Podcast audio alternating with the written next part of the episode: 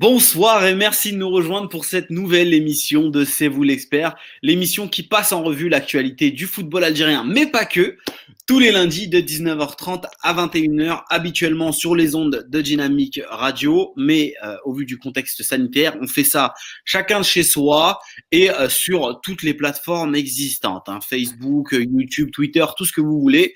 On est partout ce soir. Avec moi Nazim, comment ça va Nazim? Salam alaikum, euh, Yaya, amis auditeurs. Euh, Alhamdulillah, tout le monde va bien. J'espère que tout le monde se porte bien aussi au niveau de, de tous les chroniqueurs présents. Yous, comment ça va, Yous? Ça va très bien. J'espère que tout le monde aussi va très bien. Et, et puis, euh, comme vous pouvez le voir, ça, ça va encore mieux même. ça, ça bouge pas. Euh, comment ça va, Sidi Salam alaikum, à tous. Je suis très très content d'être parmi vous et en particulier avec avec le plus italien de nous tous, euh, Yous, euh, euh, pour qui c'est un plaisir de, de, refaire une émission avec. Plaisir partagé. Plaisir partagé. Euh, Salem Fateh le coach, comment ça va? Salam alaikum à tous, ça va, alhamdulillah, ça va. Euh, un peu dégoûté parce qu'ils nous, ils nous ont euh, encore rapproché le couvre-feu et donc on peut plus s'entraîner, en tout cas avec mes petits jeunes. Mais euh, voilà, je suis très dégoûté pour ça parce que c'est vraiment lamentable. Bon, en espérant que la situation sanitaire euh, s'arrangera suffisamment pour qu'on puisse tous à peu près euh, normal, Inch'Allah. Euh, je dis bonjour à tout le monde. Vous avez vu quelques messages passer là sur vos écrans. Tous ceux qui nous suivent sur YouTube, sur Facebook. Là, j'ai pas de pseudo qui nous dit salam à tous. On vous passe le salam, on voit vos messages et on va essayer d'interagir au maximum avec vous. Comme d'habitude, quand il y a un Nazim dans une émission, vous savez très bien, qu'on commence par sa chronique et sa chronique est le Made in Algérien, retour sur l'actu du football local. Nazim, on t'écoute. Oui, effectivement, Yaya, euh, le business avance, l'actualité locale est toujours présente, tant mieux, après un arrêt de huit mois. Et euh, j'ai envie de te dire que là, euh, ça s'enchaîne au niveau des, matchs de championnat. C'est vraiment, c'est vraiment très bien même. Pour l'instant, on tient le calendrier. Les matchs en retard commence à être apuré. Bon, euh, il restera quand même la Ligue des Champions à gérer maintenant avec le CRB et le MCA surtout. Donc on verra bien le mois de février mars comment ça va se, goupiller. Mais pour l'instant, on va dire le calendrier euh, tient un bon trend. Euh, donc là, on a joué effectivement donc la huitième journée de Ligue 1 là, donc ce week-end, étalé donc sur trois jours, jeudi, vendredi. alors jeudi, on avait le CS Constantine, cher à qui est parti à Skikda pour accrocher la GSM Skikda, zéro partout. La nouvelle que je viens d'apprendre aujourd'hui, c'est que Abdelkader Amrani ne serait plus l'entraîneur du CSC. A priori, euh, il aurait quitté ses fonctions. Euh, le dernier pointage de la Gazette du Fennec, il y a quelques jours, sur notre article, il pointait environ euh, 11 coachs limogés ou qui ont changé de club en l'espace de cette journée. Ouais. Euh, si on comptabilise Amrani du CSC, si on comptabilise euh, Bilal qui vient de signer à Onet, et ben là, on serait pas loin de, de 13. Et il y a également, pardon, Aziz Abbas du Wydad de Tlemcen, cher Assidi, Aziz Abbas qui, euh, qui également a quitté le, le Wad de Tlemcen, donc ça nous ferait 14, la bagadelle de 14 entraîneurs en 8 journées. Rendez-vous compte. 14 entraîneurs consommés en 8 journées. On est quasiment à 2 entraîneurs par journée. Donc, c'est c'est faramineux. J'ai jamais vu ça.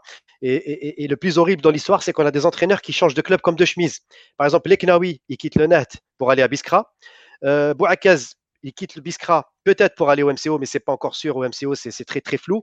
Et Diri Bilal, il quitte Borj pour aller au net. Enfin, c'est voilà, ça devient vraiment, euh, enfin voilà, ça devient n'importe quoi. Euh, c'est les clubs, ils s'échangent entre eux des entraîneurs. Enfin, pour moi, c'est voilà, c'est bref, sans commentaire, comme on dit. Euh, Aïn Lila a été battu. OM 3 à 1. Medea qui signe sa troisième victoire à l'extérieur en quatre matchs. C'est tout simplement ahurissant pour une équipe qu'on disait euh, en début de saison euh, chaotique et euh, sans aucun repère. Medea, franchement, c'est la bonne surprise de ce début de saison finalement, qui est en train de surclasser justement Ain Lila. la JS Saoura, comme d'habitude, qui bat le Net Hussein Day 2 à 1 dans un match marqué par plusieurs expulsions. une fin de match chaotique parce que la Saoura a marqué sur deux pénalties et les joueurs du Net ont eu mal gobé cette défaite qui est intervenue dans les dernières minutes notamment. Et résultat des courses aujourd'hui, donc la, commission de discipline de la Ligue nationale euh, a, frappé d'une main, de fer le, le, le, les joueurs du Net parce qu'effectivement, il y a eu beaucoup de dégâts à la suite de ce match. Et donc, on a Rabi Mftah, le fameux Rabi Mftah, qui a écopé de quatre matchs de suspension, puis une forte amende. On a Schwitter également. Et on a euh, plusieurs joueurs donc de, de, de, de Sabra également qui ont pris euh, cher pour ce match.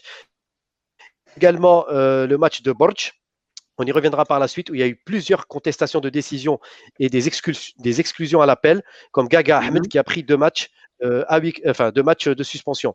Donc effectivement, le Borj qui a perdu Ashlef 2 à 0. Et la situation donc de Borj empire, puisque Diri Bilal a quitté le club pour signer au Net Hussein Day, alors que pour Schlef, la situation elle s'améliore de journée en journée et le club est en train de retrouver le haut du classement. Euh, L'US Biskra, euh, Yaya, je suis désolé pour toi. Encore une fois, défaite à domicile. Biskra qui est en train de, s'enfoncer dans le classement et qui perd beaucoup de points à domicile, énormément de points. Donc, il a été battu cette fois-ci par l'USM Bel Abbas, un autre mal classé. Donc, 1-0 pour Bel Abbas, encore une fois avec son équipe de jeunes, puisque Bel Abbas n'a toujours pas qualifié ses nouvelles recrues. Hein. Rendez-vous compte, on est à la huitième journée. Euh, L'USM Alger de Yahya, tranquille, trois victoires consécutives. Elle vient de battre le RC Relizan, donc 3 à 1 l'USMA qui est en train de se replacer tranquillement, doucement mais sûrement, dans le haut du classement. Je pense que notre ami Antar est de moins en moins sous pression, pour l'instant en tout cas. Euh, le NC Magra, encore une fois, qui perd des points à domicile, accroché par le Paradou 0-0. Mais malheureusement, le Paradou fait du surplace en ce début de saison. Il reste dans le ventre mou du, classement. Sidi, je suis désolé pour toi, mais le Wydad de Tlemcen qui perd encore des points à domicile, battu par la JS Kabylie 2 à 0 la JSK qui, encore une fois, signe une autre victoire à l'extérieur. Et si je ne m'abuse, c'est la deuxième.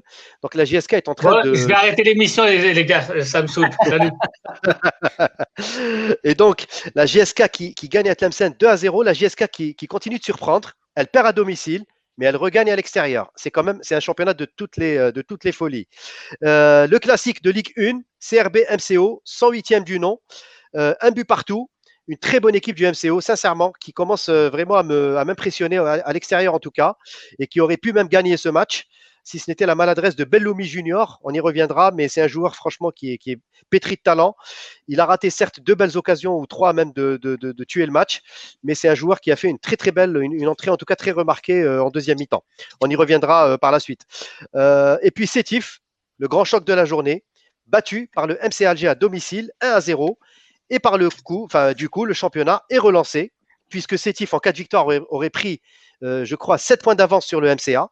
Là, on se retrouve avec 2 points d'avance seulement euh, entre Sétif euh, et le MCA. Donc, du coup, le championnat est complètement relancé et Sétif marque le pas justement avec, cette défaite. Donc, au niveau du, du classement, ça ne change pas grand-chose puisque Sétif garde la tête, certes, avec 19 points, suivi du MCA avec 17 points. La Saoura et Ain Lila, 14 points.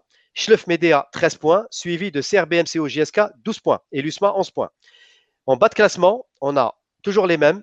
Nahat Hussein avec 6 points, 17e position. Magra, 18e avec 5 points. Tlemcen avec 4 points, avant-dernier. Et puis Kaba Borj avec 2 points seulement en 8 matchs. Donc là, on est, euh, il y a quand même euh, un nivellement qui commence à se faire au niveau du classement. Et on voit quand même que le bas de tableau, euh, ça, reste souvent les, mêmes équipes et l'écart commence à se creuser. Alors, juste un petit point, un petit focus que je voulais faire dans le Made in Algérie sur Casoni. Bernard Casoni, donc, a quitté la barre technique du MCO. c'est marrant, mais ça ne se passe qu'en Algérie. Son bilan était de deux victoires, cinq matchs nuls, zéro défaite. Donc, il n'y a pas eu de défaite en sept matchs pour Casoni. Sportivement parlant, ça reste quand même surprenant, ce départ.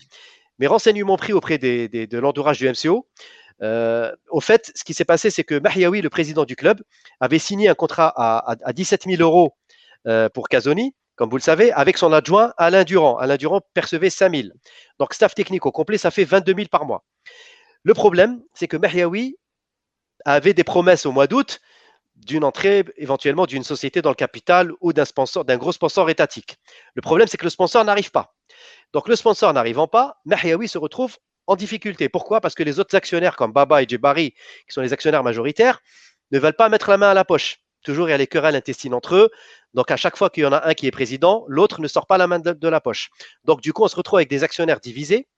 Et en plus, ils n'avaient pas validé le choix de Casoni. Donc, ils ont dit à Mahiaoui, tu te débrouilles, tu payes Casoni, tu fais ce que tu veux avec. Donc, le MCO se retrouve maintenant sans entraîneur, puisque c'est Belatoui qui a repris la barre technique, l'adjoint. Sauf que, d'après la clause libératoire euh, à l'amiable entre Casoni et la direction du MCO, c'est qu'on doit payer deux mois à Casoni, plus le mois de janvier. Donc, ça fait trois mois au total. Donc, faites, vos, faites vos comptes. Ça nous fait grosso modo la bagatelle de 66 000 euros. Euh, allez, on va pas compter le mois de janvier parce que c'est le salaire, mais en indemnité de départ, ça fait 44 000 euros pour les deux. Donc 17 000 fois 2 pour euh, Casoni et 5 000 fois 2 pour Durand. Rendez-vous compte, ça fait l'équivalent de quasiment 700 euh, millions, je crois, en centimes, en, dinars algériens si on convertit au marché noir. Pour une équipe comme le MCO qui n'a pas de sponsor, qui n'a pas d'entrée d'argent régulière comme le MCA ou des équipes financées par l'État, c'est une catastrophe. Parce qu'avec cette somme-là, on peut s'acheter des joueurs, on peut payer des salaires et on peut anticiper un certain nombre de frais. Donc mon petit carton rouge, et ça ne parle pas que ça ne résume pas que le MCO, hein, ça résume beaucoup de clubs, c'est qu'on recrute comme ça des entraîneurs. On n'anticipe pas le, manque à gagner par rapport au Covid et on se retrouve en, situation difficile. Et avec ça, malheureusement, eh ben, c'est la valse des entraîneurs, c'est l'instabilité. Et on a des entraîneurs mercenaires qui viennent en Algérie. Et du coup, Casoni, quitte le MCO avec 44 000 euros et il se retrouve au MC Oujda. Pépère la vie, hein, elle est bien. Hein. Donc, à un moment donné, c'est quand même dommage qu'on dilapide autant d'argent au lieu de, de, de, de, faire confiance à des, à des, compétences locales ou donner cet argent-là à des joueurs ou à des centres de formation. Moi, c'est un petit peu mon coup de gueule aujourd'hui. Euh, c'est vraiment le, lamentable ce qui se passe dans le championnat algérien. Merci beaucoup, Nazim, pour ce, pour ce Made in Algérie. Alors, habituellement, euh, c'est nous directement les chroniqueurs qui, qui, te posons des questions sur l'actualité du football local. Mais j'ai vu quelques questions passer de, de nos auditeurs. Euh, je vais vous en faire apparaître une à l'écran. La situation de la JSK. Il y en a beaucoup qui l'ont qui l'ont demandé. Euh, est-ce que tu peux nous, nous en parler rapidement, très rapidement J'ai une autre question derrière pour toi, Nazim. Bien sûr, euh, Yaya, la situation de la GSK est, franchement pour moi, moi, elle me touche. C'est le club le plus titré d'Algérie. C'est un monument, la GSK du football algérien. Et aujourd'hui, on se retrouve avec un club qui a déjà consommé trois entraîneurs. Donc, on savait que c'était euh, le Tunisien du début de saison, remplacé par Bouzidi. Ensuite, Bouzidi est parti, on dit par consentement, etc. Il y a Denis Lavanne qui arrive. Bon, euh, les résultats à l'extérieur, pour l'instant, ils sont là pour la GSK. Mais j'ai envie de dire que c'est un peu l'arbre qui cache la forêt. Euh, et comme vous le savez aujourd'hui, il y a eu des manifestations à Tizi Ouzou en, milieu de semaine pour réclamer euh, le départ de Sherif Mellel. Donc, attention, euh, on n'est pas là pour prendre parti pour l'un ou pour l'autre, mais on dit qu'il y a une contestation. Donc, il y a quand même une bonne partie des supporters de la JSK qui n'en veulent plus de Mellel et il y a eu des manifestations. Alors, que dire? Moi, personnellement, aujourd'hui, la situation de la JSK, je pense que malheureusement, le départ de Mouhchirif Hannachi, qui concentrait quand même autour de lui un certain nombre de, choses, euh, a laissé la JSK un peu orpheline. Donc aujourd'hui, il y a quand même un climat, il y a une tension entre les actionnaires, il y a une tension dans le comité directeur entre Mellal et certains actionnaires. Et aujourd'hui, ben, euh, la rue, euh, la rue Kabyle est tiraillée entre les, querelles entre les différents protagonistes. Donc il y a Mellal d'un côté, il y a, d'autres anciens joueurs, il y a Aïboud, etc. Donc c'est très compliqué. moi, je souhaite juste une chose, c'est que, c'est que qu'il y ait déjà de la stabilité, un retour de la stabilité au niveau de la barre technique de la JSK. C'est pas normal pour un club, euh, pour un club comme la JSK de consommer trois entraîneurs en sept journées. C'est énorme, c'est trop, c'est trop pour les joueurs. Nazim, une autre question de j'ai pas de pseudo, donc euh, un fidèle de l'émission, qui te demande euh, comment est-ce que tu, lui trouve qu'un championnat à 20 clubs est plus agréable qu'un championnat à 16 clubs. Euh, qu'est-ce que tu lui réponds? Il avait dit dans un autre commentaire euh, qu'il trouvait que le, championnat s'était un petit peu amélioré. Est-ce que tu partages son avis rapidement avant qu'on passe euh, à la suite et qu'on prenne notre invité de soir en ligne? Amélioré par rapport aux trois dernières journées, trois, quatre dernières journées, oui, oui, Yaya. Oui, à notre ami enfin, auditeur. Le, souci, c'est qu'au début de saison, les trois, quatre premières journées, on avait beaucoup de matchs nuls, si vous vous souvenez. On n'avait même pas parlé ici d'un nombre record de matchs nuls. Franchement, le niveau des matchs était pitoyable il y avait un arrêt de huit mois. Le niveau physique des joueurs n'était pas exceptionnel. Donc, il y a eu une phase de rattrapage. Là, depuis la cinquième journée, on est en train d'effectivement d'assister un regain de forme chez plusieurs équipes. CETIF, MCA, CRB, c'est les locomotives, incontestablement. Après, on a la JSK, Saura, euh, MCO, euh, l'USMA qui revient aussi. Donc, le championnat est en train d'être rehaussé. Et il y a de bonnes surprises comme euh, Medea et Ain Mila aussi. Ça donne un peu de piment au championnat. donc je dis que ça s'améliore effectivement depuis 3-4 journées. Mais attention, euh, c'est pas encore complètement ça. Il y a quand même des matchs où on s'ennuie un petit peu. Euh, il y a encore beaucoup de 0-0. Il y a encore des, des, voilà, des matchs un peu insipides. Mais globalement, c'est vrai que ça s'améliore. Et j'ai envie de vous dire, un championnat à 20 journées, pour répondre à la deuxième question, un championnat à 20 journées, je suis pour. Mais je suis pour dans un pays où on met les moyens, où les clubs ont les moyens. Et là, nous vivons un Covid, nous vivons une crise économique. Donc, il sera très difficile de tenir un calendrier en l'espace de 8 mois avec 20, 20 équipes, c'est-à-dire 38 journées. Là, on, pense que la phase aller se terminera en mars et la phase retour en juillet. Ça, c'est Medouard qui l'a prévu. Je le souhaite. Mais moi, ce qui me fait peur, c'est les coupes africaines qui arrivent. Et ça va faire beaucoup de matchs retard. Et j'ai très, très peur qu'avec la crise économique qui perdure et le huis clos, beaucoup de clubs seront en incapacité de payer leurs joueurs dès le mois de mars. Et c'est là où le problème va, surgir. Donc, espérons que ça tienne. Mais pour l'instant, ça, a l'air de tenir. Mais on est, on est encore loin du mois de juillet. Il n'y a, pas eu besoin, Nazim, d'avoir le Covid, etc., pour, euh, pour qu'on puisse voir des clubs ne pas payer leurs joueurs. Honnêtement, on a Bien sûr. toujours eu ça. on, va dire que, que le phénomène, c'est. Euh, c'est accentué. Accentué. Euh, on, a une, question pour toi, Youss. Question pour Youssef. Est-ce que c'est l'année du Scudetto pour l'Inter? Visiblement un autre interiste. bon, c'est pas c'est pas l'émission, mais moi je vous le dis, je connais Youssef dans la vie privée, il y croit chaque année. Euh, donc, euh, voilà. Alors, juste une chose, une parenthèse. J'ai vu un commentaire passer sur une publication. Euh, voilà, c'est le de Momo. on n'a rien à se cacher ici à hein, C'est vous l'expert, c'est une grande famille. donc, il faut que chacun prenne ses responsabilités. Très déçu de votre publication, vous insultez à War, c'est vraiment du n'importe quoi. Alors, pour te répondre, Momo, aucune des personnes participant à l'émission, de près ou de loin, n'est responsable de cette publication-là. Euh, la, Gazette du FEMEC est une organisation et euh, dans cette organisation-là, euh, c'est vous l'expert n'est pas du tout responsable en gros des publications Facebook qui peuvent être qui peuvent être faites et donc aucun des chroniqueurs que tu vois ici présent ou aucun des chroniqueurs qui ont l'habitude de participer à C'est vous l'expert n'ont insulté quelconque joueur. Je pense que c'est important d'être honnête avec vous sur ce point-là. Ça va être certainement éclairci en interne par l'équipe euh, l'ensemble, donc l'équipe au sens large de, la Gazette euh, du Fennec. Mais euh, concernant les messages que je vois passer, nous accusant d'avoir insulté un joueur, je peux vous assurer que non. Voilà, ce n'est pas, ce n'est pas du tout le cas. pour être totalement transparent avec vous, j'ai donné la justification. Maintenant, on va devoir passer à autre chose. Les amis, on va avoir Fetter qui va revenir parce que pour ceux qui sont attentifs, eh bien, euh, vous avez pu remarquer qu'il n'est plus là.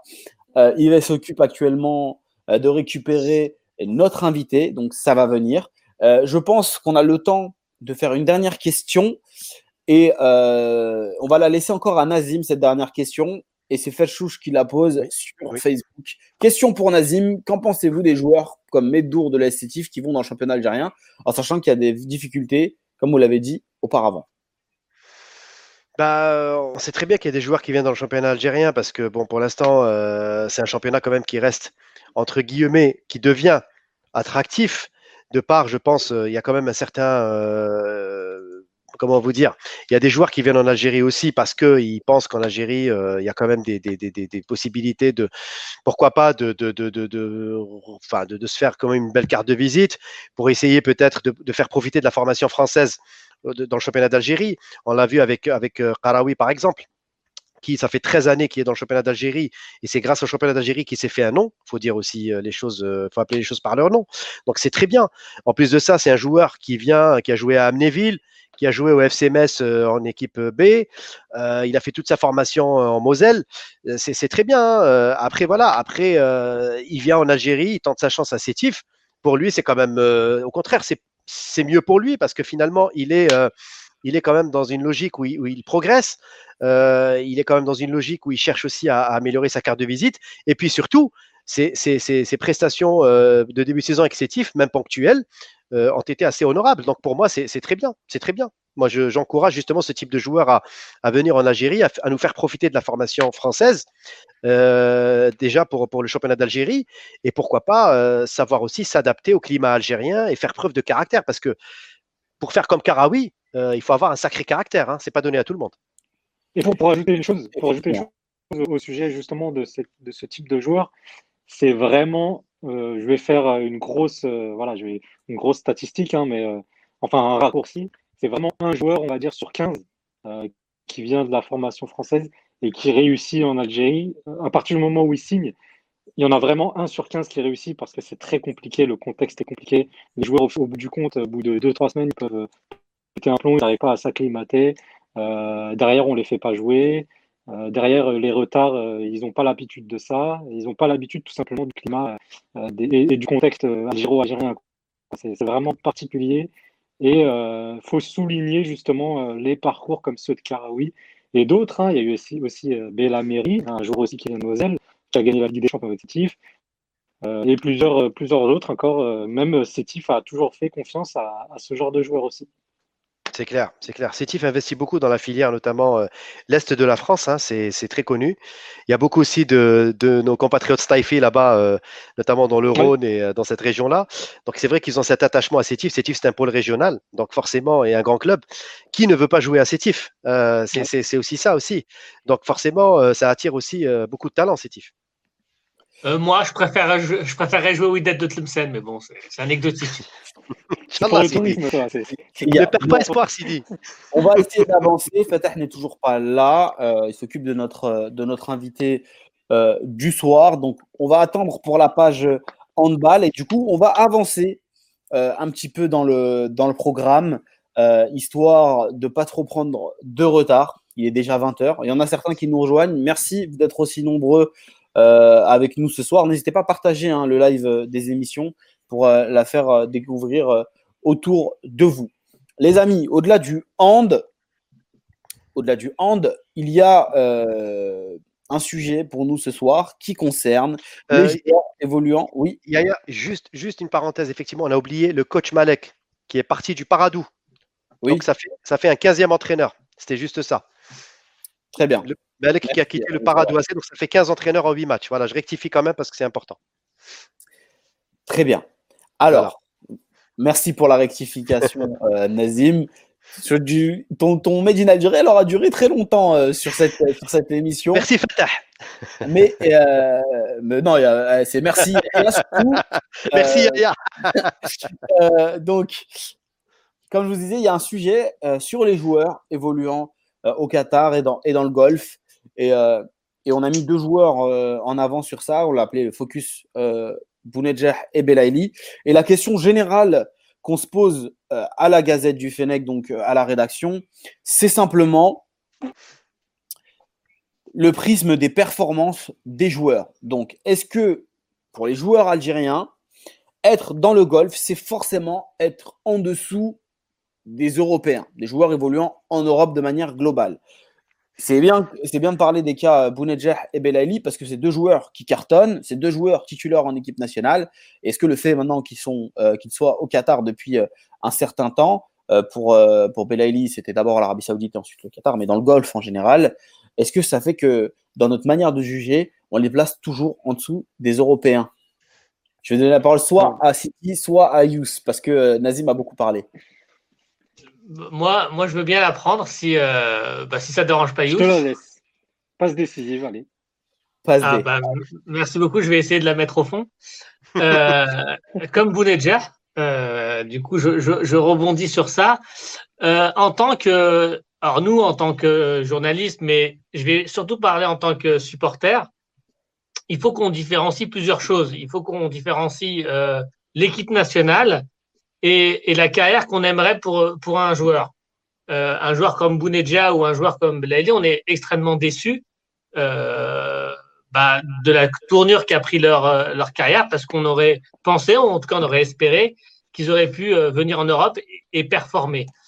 Après, sur ce qui est de, l'image ou en tout cas du niveau supposé qu'on leur attribuerait en fonction de là où ils jouent, il y a quand même un révélateur, et j'y reviens, c'est l'équipe nationale.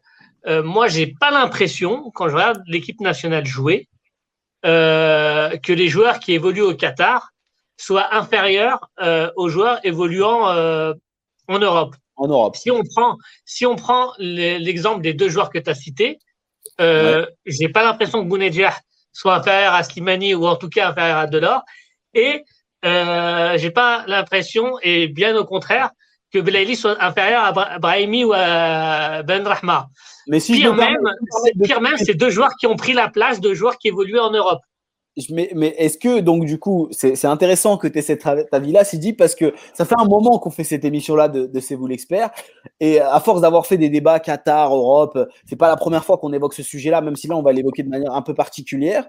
Euh, avant, tu avais euh, l'habitude de dire, bah, le Qatar, c'est pas un championnat qui compte. Ne compte pas parmi les championnats qui comptent, selon oui, toi. Oui, c'est pas le football qui compte, exactement.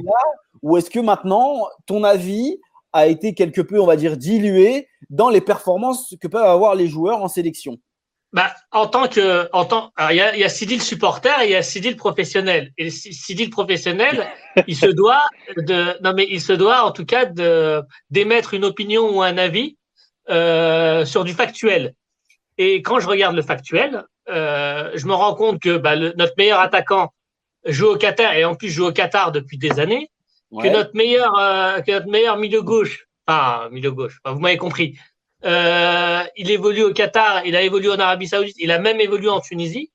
Que notre meilleur sentinelle, euh, Adlen Guediora, euh, joue au Qatar. Euh, donc voilà, quand c'est vrai que je suis déçu pour les joueurs parce que j'aurais espéré. Alors, je mets Guedjura de côté puisque bon, lui, il a évolué en Europe et il est en fin de carrière, mais j'aurais aimé, en tout cas, j'aurais je pense qu'ils auraient performé dans ces clubs-là.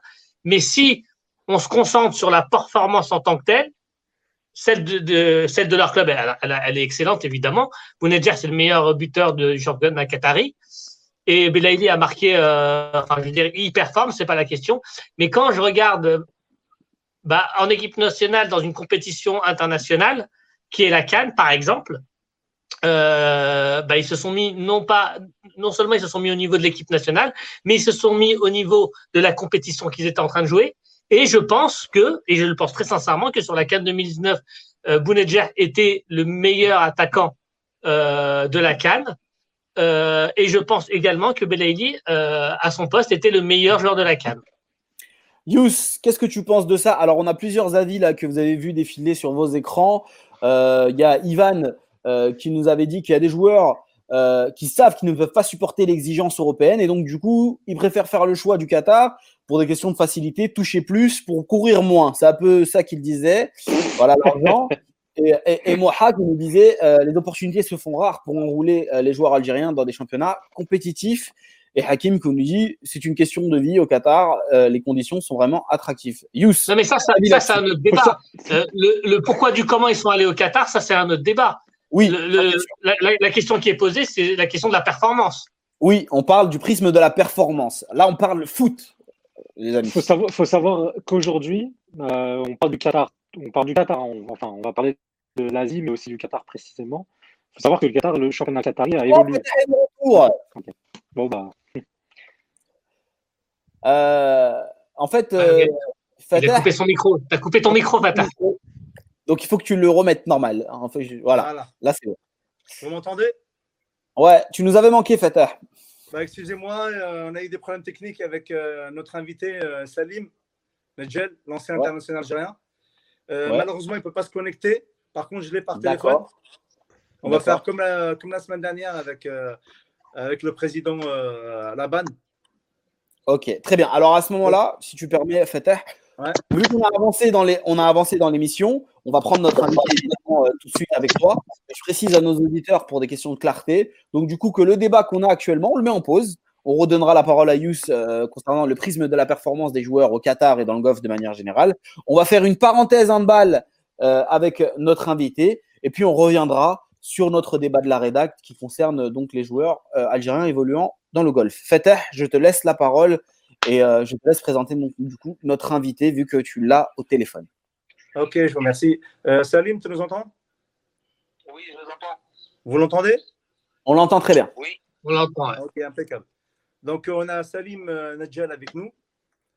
Salim Nadjel, c'est un ancien international algérien qui a fait les beaux jours du, du MC Oran pour faire plaisir à, à notre Nazim national et, et, grand supporter du MCO. Euh, Nazim, c'est un, de nos chroniqueurs. Salam, salam. Voilà. C'est un fan du MCO. Nadim, ouais, il a, il, a, il, a, il a tout à fait, il a, il a, il a tout compris, Nadim, de supporter l'MCO. Et, et, et, et, Salim, je connais, je connais surtout, je connais surtout euh, ton frère, Houari, B4. Oh, Houari. Eh, Houari, le frère, je, je, le connais très très bien. C'est un ami d'enfance. C'est pas vrai Bien sûr. الله يبارك خويا الله يبارك الله يسلمك الله يسلمك الله يسلمك خويا euh, Vous voulez peut-être qu'on vous laisse, non Pour raveloter les codes. Non, non, quand même, on peut, on peut parler plus tard. Donc, donc, euh, donc, un ancien international qui a fait les beaux jours de euh, l'équipe nationale des années 90. Et euh, après sa carrière à, en Algérie au MCO, entre autres au Batna, il est venu en Europe. Il a joué à, la CBB, Boulogne-Billancourt, à Tremblay, entre autres. Et, euh, ouais, aussi. Et je te vas-y, je te laisse, Salim, euh, te, te présenter, c'est encore mieux. En fait, moi, c'est simple. Euh, j'ai commencé le handball en Algérie, à Oran, donc euh, à l'école, comme tous les, les handballeurs d'avant. Et, euh, et, après, j'ai suivi un peu mon, mon prof de sport, qui était Mekki Milou qui est décédé. Et, euh, et je l'ai suivi. Premier club en étant jeune à lire Oran. Et après, notre Senia. J'ai joué à Senia pendant 2-3 ans. Euh, et après, je suis parti au MCO. C'est là où ça a commencé l'aventure euh, joueur professionnel. J'ai commencé à m'entraîner euh, deux fois par jour. Et c'est comme ça que c'est euh, c'est comme ça que c'est parti. Donc euh, donc ça fait après une fois je suis devenu joueur professionnel et international. Euh, je suis parti de l'MCO à Betna. Euh, J'étais champion d'Afrique avec eux. Et après, je suis parti en Espagne d'abord. J'ai joué 4-5 ans en Espagne, à, à, à, côté de Celta Vigo, à Cangas, un club en première division. Et après, arrivé en France, euh, à la CBB, à Tremblay en France, à Créteil, et après à Tremblay en France, et j'ai arrêté ma carrière là-bas. Et même si je jouais un petit peu à Tremblay en France, à Tremblay en France, juste comme ça pour aider des copains à moi qui étaient entraîneurs à Villemomble et, à Nogent-sur-Marne, à côté Mhm. de chez moi. Donc j'ai dépanné un peu des équipes comme ça, mais bon après j'ai entraîné au PSG handball, maintenant je suis consultant à la télé et à la radio, et je suis prof de sport de métier. Voilà à peu près ma, ma petite carrière. Et avec euh, l'équipe nationale? Et avec l'équipe nationale, j'ai fait, euh, j'ai fait, tu peux dire, euh, entre 13 et 17 ans. J'ai commencé en junior et après été surclassé euh, avec les seniors, plutôt en espoir, et après les seniors. Et après, à partir de là, j'ai euh, eu la chance de, de côtoyer les, la euh, les mêmes joueurs qui étaient déjà en place, comme Awa comme Ardouan Saïdi, comme Sofiane Belimam, Karim El Mouab, tous les grands joueurs avec qui j'ai joué, Nabil Wabhi, et voilà, je m'excuse si j'oublie quelques-uns parce qu'ils sont nombreux. Et à partir de là, j'ai euh, voilà, j'ai été l'arrière gauche de l'équipe nationale. Euh, je suis à peu près le meilleur buteur apparemment, euh, le meilleur. euh, voilà, bref. Je j'aime pas parler trop de moi, mais euh, c'est c'est plutôt. euh, j'ai eu de la chance de, de jouer avec une bonne génération et on a marqué l'histoire du handball algérien en gagnant contre le Danemark. On a battu des équipes de niveau, de niveau international. On a fait pas mal de. Donc on a eu une, vraiment une génération, euh, on va dire, euh, comme en 82, euh, handball, c'était avant nous, les Belfacines et tout. Nous, on a repris le, le flambeau juste après. Donc euh, voilà. Et après, euh, ça s'est un peu diminué en, en- sur les résultats et tout ça. Et c'est pour ça qu'on arrive à, à, à, à cette, à cette image-là de l'équipe nationale maintenant. Et, et, et qu'est-ce qu'on pense justement de l'équipe nationale de maintenant là? Alors, pour, pour, pour, revenir à ce que je te disais la dernière fois au téléphone, c'est que si tu parles, si tu parles sur le, de, de, de la Coupe du Monde, du championnat du monde en Égypte, là, Ouais, on va y je revenir. que, oh, voilà, euh, c'est l'équipe nationale, euh, en fait, c'est des générations qui changent. Maintenant, il y a un noyau qui est resté comme Berkouz, comme Berrière, comme Abdullah Ben Menni, comme Shahbour, comme, euh, ça, c'est comme Kabesh, euh, ça, c'est des joueurs, on va dire, c'est- qui ont connu la Coupe d'Afrique à Alger. Ils ont été champions d'Afrique en 2014, je crois, à Alger, contre, euh, contre l'Égypte, je crois. Et, euh, et, et parfois, il y a des joueurs qui viennent un peu euh, les binationaux. Déjà, on a, moi, j'ai toujours euh, euh, dit que les binationaux, ça peut être une- un plus en équipe nationale, comme ils ont fait les footballeurs avec Web Mati. Et, et ils continuent à, à, à prendre des joueurs de, du championnat algérien qui, est arrêté depuis, qui est gelé depuis huit mois. Donc la préparation, c'était pas non plus, on va dire, c'était pas une préparation qui devait faire cette équipe pour, pour aller à un championnat du monde. Salim, moi j'ai une question euh, pour vous concernant les, les performances actuelles euh, de l'Algérie. On est en plein euh, championnat du monde. Actuellement, l'Algérie a fait trois rencontres, deux défaites pour une victoire face au, face au Maroc. Qu'est-ce que vous pensez d'un point de vue sportif de la performance des Verts et comment expliquez-vous les deux défaites de manière générale? Ouais, pour commencer avec le Maroc, donc on a, on a, on n'est pas rentré directement dans la compétition, on a eu du mal à rentrer dans la compétition. Et la preuve, c'est que l'équipe nationale marocaine, même sans dénigrer l'équipe marocaine, euh, nous, par exemple, à notre génération, quand on jouait le Maroc, on savait que c'était un, pas un match d'entraînement, mais c'est un match, euh, on, avait un, niveau très élevé par rapport à, l'équipe nationale. On, les battait avec un score un peu large. Maintenant, euh, ça fait 3-4 ans, euh, les autres équipes nationales, ils ont, ils ont compris qu'il faut aussi aller chercher des joueurs qui jouent en Europe pour, pour ramener un plus à cette équipe nationale. Ils sont à peu près comme, comme l'équipe nationale tunisienne ou comme l'équipe nationale d'Égypte, qui a des joueurs qui jouent un peu en Europe. Mais par contre, nous, par rapport à, pour, revenir à, la compétition, euh, c'était pas une surprise. Ça aurait été une surprise, voire un exploit pour l'équipe marocaine, s'ils si, arrivaient à battre l'Algérie le premier match, parce que c'était vraiment, on a joué 10 minutes et on a vu qu'on avait vraiment un, un, niveau et, et, on a accéléré en 10 minutes. On a remonté 7 buts d'écart ou 6 buts d'écart pour gagner d'un but d'écart. Donc euh, voilà, je trouve que cette rencontre-là, c'était, euh, il y avait, y avait, y avait de la pression de partout. Euh, vous savez que voilà, les joueurs, ils, font attention aussi à ce qui se passe euh, autour d'eux, au, niveau national, au niveau social. Et euh, les tensions qu'il y a entre les deux pays, en fait, j'ai l'impression que ça a joué un petit peu. Même si il faut faut pas enlever le mérite de l'équipe marocaine qui a mené toute la partie contre l'équipe nationale. Mais, mais ça, ça aurait été un exploit pour l'équipe marocaine, mais pas pour l'équipe algérienne on va dire qu'ils ont fait le travail de remonter et de gagner d'un but. D'accord? C'est une victoire sans la manière, mais c'est une victoire quand même. Donc ça, lui, permet à l'équipe nationale algérienne de passer au deuxième tour, parce qu'ils ont changé le, système euh, du championnat du monde. Ils ont fait comme la Coupe d'Europe. Tu montes avec tes points. Maintenant, l'équipe de l'Islande, euh, on a vu qu'il y avait que des jeunes euh, qui prenaient beaucoup de plaisir à être sur le terrain. et eux, ils ont compris que c'était un championnat du monde qu'il fallait rentrer dès, la première seconde jusqu'à la fin et à jouer, euh, et à, jouer à fond. Et, la preuve, nous, on n'a pas joué notre jeu. Notre défense, la 3-3 avancée, on l'a utilisée par moment et c'est notre arme. La, grinta qu'il avait, le, joueur algérien, on ne l'a pas vu sur le terrain.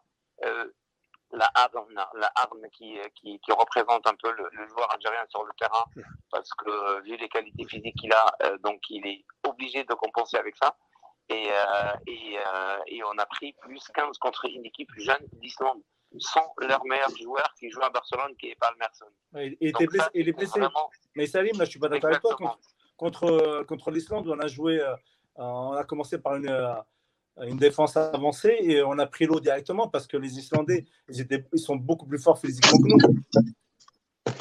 Oui, exactement. Mais le, le problème, c'est que les Islandais, c'est des jeunes. Donc, c'est un jeu pour eux oui, c'est un jeu pour, eux, C'est comme s'ils jouaient exactement pour un jeu, ça se voyait quand tu vois les vieux gauches qui sautent et qui tirent et qui, et qui s'amusent euh, sur nos gardiens, tu te dis c'est pas normal. Un joueur comme ça, il doit pas sauter seul euh, et laisser comme ça dans le dans, dans l'air pour qu'il tire euh, pour qu'il tire pour qu'il fasse un tir comme il veut lui.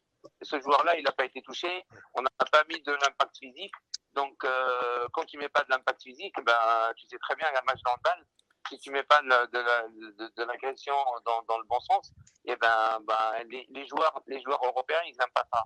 Et nous, c'est notre, c'est notre carte d'identité. On se défend comme ça. L'Algérie, l'Algérien, le handballeur algérien, il est connu pour ça. On a eu des résultats grâce, grâce à notre défense aussi. Maintenant qu'on a un entraîneur euh, qui est Alain Porte, qui qui est un entraîneur français, qui, qui, veut, qui veut imprimer 7-6-0 avec des nouveaux joueurs, euh, il peut la faire mais pas pendant un championnat du monde. Tu peux la faire pour un championnat d'Afrique en préparation pour une coupe, euh, pour une, pour voilà, pour des tournois internationaux ou, ou, des, ou, des, matchs de préparation. Mais tu ne peux pas essayer des défenses dans un championnat du monde. Et là, encore, là, encore, je reviens pour te contredire un peu. les règles ont beaucoup changé, l'agressivité est, est, beaucoup sanctionnée maintenant. Tu l'as vu, le tirage de maillot, même quand tu mets la main sur la poitrine, tu prends deux minutes. le, ce jeu-là, 3-3, qui, est très prenant physiquement, aujourd'hui, tu peux le jouer en, en, Afrique, en Europe, en Coupe du Monde. à la limite, tu ne peux même pas. On l'a fait, mais nous, nous on l'a fait en 95 en Islande et on a battu le Danemark avec. On a, on 95, c'était à 20 ans. C'est 80, en 95, oui, je sais que c'est à 20 ans. Les règles ont changé pour tout le monde. Même les autres joueurs, quand ils défendent, ils n'ont pas le droit de mettre des cravates, ils n'ont pas le droit de, de tirer le maillot, tout ça. Et donc, c'est à nous de s'adapter. Nous, en défense, la 3-3 avancée, euh, euh, euh, le premier point de cette défense-là, c'est pas de, c'est pas d'agresser le joueur dans le sens que de faire une grosse faute. Tu peux neutraliser un porteur de balle en étant face à lui ou en défendant avec les jambes. On voit beaucoup de joueurs qui défendent avec les mains, sachant qu'en handball, on défend avec les jambes. Tu sais très bien, si tu es un spécialiste en handball, euh, quand, quand, quand, tu vas attaquer, tu dois mettre ton pied là. Quand tu dois défendre, tu dois ramener un gaucher par là et un droitier par là. Tu sais très bien. Donc c'est à nous et, je crois que cette défense-là, euh, ça n'a pas été travaillé. Et, malheureusement, c'est les gens, euh, ils te disent, elle est où là Même la dernière fois, j'ai entendu les deux journalistes de Sport France là, qui disaient, elle est où l'agressivité qui avait euh, la défense algérienne? Parce que c'est quand même une défense qui nous a qui nous a fait du bien et qui nous a qui nous a ramené quand même des résultats. Nazim, tu avais une question pour l'invité. Nazim qui veut te poser une question? Salim, sans être expert, sans, sans être expert comme Fatah, euh, moi j'ai eu la chance de regarder ta génération quand il y avait les Bouanani, euh, les Bouanik et, et, toute la bande. Voilà, exactement, Awashiriya, Lokil et tout ça. Euh, Salim, moi j'ai deux questions. La première, par rapport aux ailes, je l'ai dit à Fatah déjà la dernière fois, j'ai dit Fatah, on joue très peu sur les ailes et on ne marque plus beaucoup de buts par les ailes. Donc, comment tu expliques ça? Est-ce que c'est le jeu de, l'Algérie qui a changé ou qui, s'est dégradé pendant ces années qui, explique ça? C'est-à-dire, on n'a plus de joueurs de ce, profil-là, on forme plus des, joueurs comme ça. Ça, c'est le premier, point. Et le deuxième point, euh, Salim, tu as un peu répondu à la question, mais je vais quand même te la reposer. Euh, pourquoi est-ce que la défense avancée, euh, qui était notre label à l'époque, pourquoi est-ce qu'elle n'est plus adaptée au, handball moderne et pourquoi est-ce qu'on ne continue pas à la travailler justement dans nos écoles, peut-être pour espérer, pourquoi pas, euh, euh, surprendre d'autres équipes? Oui, bien sûr. Pour répondre, Nazim, à ta première question, c'est que c'est vrai qu'on joue, on joue de moins en moins sur les ailiers et, euh, on n'a pas compris que qu'on n'a pas, on n'a pas des, comment on appelle ça, on marque pas beaucoup de, de buts à l'aile parce que, parce que le jeu algérien, à la base, il est, euh, il est, il est construit. Moi, quand je jouais, quand j'étais arrière gauche, je sais que Salah Bouchkeli, par exemple, il disait qu'on travaillait et pour Salim, et pour Bouhanir, et pour les arrières. Donc, c'est pour ça, les demi-centres en Algérie, c'est toujours des jeunes, des, des, des, des, joueurs de petite taille qui font plutôt euh, meneurs que joueurs. Ils jouent pas pour, les, pour eux, ils jouent plutôt pour les autres. Donc là, je crois qu'à l'importe, euh, il a mis le, le, le, point sur euh, pour que ça fasse, pour qu'on soit dangereux euh, déjà à, à, la base arrière. Et après les ailiers, tu sais, quand tu as un arrière qui retrouve que le but et qui travaille que l'intérieur, il peut pas jouer avec son ailier gauche ou son ailier droit. Donc il faut qu'on a des joueurs qui sont capables de jouer avec le pivot, avec les ailiers, qui sont capables de tirer de loin. Et ça, c'est dans la formation. Malheureusement, on ne forme pas des joueurs euh, on est euh, stéréotypé. C'est, euh, on joue comme ça. Un Berkous, par exemple, il doit, être, il, doit avoir une vision de jeu parce qu'il est grand, il saute, il a un shoot, il a juste à, avoir une vision de jeu et jouer avec le pivot et, décaler son ailier et travailler. Et même, pour te dire, Nadim, pour aller un peu plus loin, tu sais, l'entraîneur, il peut, il peut te préparer comme il, voudra sur un terrain. Si tu veux faire quelque chose avec ton ailier ou avec machin, c'est ce que je faisais moi avec Lokil on prenait la responsabilité de faire des, combinaisons à deux, voire à trois. Oui. Salut, moi j'ai une question euh, sur la, la, gestion du, la du handball. et la deuxième, pour te répondre, ah, la 3-3, elle, est jouée en Algérie tout le temps. Les, les, les, les, équipes en Algérie jouent beaucoup aussi en 3-3 avancé. Parce que comme on se connaît tous en Algérie, donc ils peuvent changer les défenses comme ça. mais, mais à l'importe, je ne crois pas que c'est un adepte de, de, cette défense-là. Il veut avoir un, une empreinte qui, qui est de travailler la 6 euros. Par contre, je suis déçu parce que, en le connaissant, il travaillait beaucoup de la contre-attaque et, et, et, la montée de balle, on ne monte pas beaucoup de ballons et on marque pas beaucoup de ballons sur, euh, sur la contre-attaque. Donc ça, c'est un point aussi qu'il faut, qu'il faut le signaler. Il y a, il y a Yus qui est un fan du hand, qui a joué aussi beaucoup au hand, qui, qui va aussi euh, te poser euh, la, la, question. Vas-y, Yus. Youssef. Ton micro, Yus. Euh, alors attends, moi j'ai le, temps qu'il se retrouve parce qu'il a coupé son. Son micro. Ah, il, a, il, a, muté. Ah voilà. C'est bon. J'étais moi-même, euh, j'étais latéral gauche hein, aussi, vu que je ah, il a été arrière gauche comme toi. C'est ça. Arrière gauche. arrière gauche, pardon. Ouais. Euh, est-ce que justement, avant les Franco-Algériens, on a toujours eu de, de, tout temps. Est-ce qu'il y avait un réel impact euh, avant, euh, quand il venait, euh, ces joueurs-là, où on le voit seulement ces derniers temps, en fait, l'impact des joueurs, des binationaux en fait, en équipe nationale algérienne bas? Tu, tu, tu, veux dire, est-ce que le, le, le, le, joueur qui jouait, qui, qui, est né en France ou qui est né en Europe et qui vient jouer en, en, Algérie, c'est ça, en équipe nationale? Oui. est-ce que, la qualité des binationaux présents en équipe nationale euh, est croissante et donc euh, est-ce qu'ils euh, font plus une différence qu'ils ne le faisaient auparavant? Non, non, non, on forme. Euh, si j'ai bien compris ta question, c'est ça en fait. Hein, il, m'a demandé si. Euh, c'est ça? Ouais, c'est Yahya. Tu as entendu quoi comme question la, question de Yahya et, de Youssef aussi, elle est en rapport avec les binationaux. Est-ce que les binationaux aujourd'hui font plus la différence qu'auparavant? Non, et, c'est pas, euh, on leur demande pas de faire la différence. On leur demande de, moi par exemple, euh, au début quand ça a commencé, j'ai ramené avec moi Ahmed Hajali qui est un, qui est un ami à moi, qui joue avec moi à Tremblay. J'ai ramené euh, euh Momo Mokrani. J'ai amené, c'est des joueurs et, je cherche toujours les binationaux. Moi, je, je l'ai dit à, à Habib Laban, au, président, que je pourrais faire ça sans problème. Je peux déléguer des gens ici qui sont bien placés en handball, qui font des détections pour les Algériens qui, qui veulent jouer pour l'équipe nationale et, faire, et faire exactement comme ils ont fait avec le, comme les footballeurs. C'est euh, des Algériens à 200% et, et, ils ont le, ils ont le, le, droit de venir euh, jouer pour, pour, pour leur pays. Et, et, on leur demande de ramener un plus ça dépend, ça dépend quel joueur, quel type de joueur tu cherches. Et, euh, est-ce que tu as vraiment besoin de joueurs, par exemple, si tu as trois arrières gauche, ça sert à rien d'aller chercher un arrière gauche aussi euh, ailleurs. Donc tu vas, tu vas chercher là où, tu en as besoin, dans ton secteur. Euh, Salim, tu as regardé les matchs comme moi, les binationaux, mhm. il n'y a que Rahim actuellement, et il n'est pas, utilisé, il pas utilisé.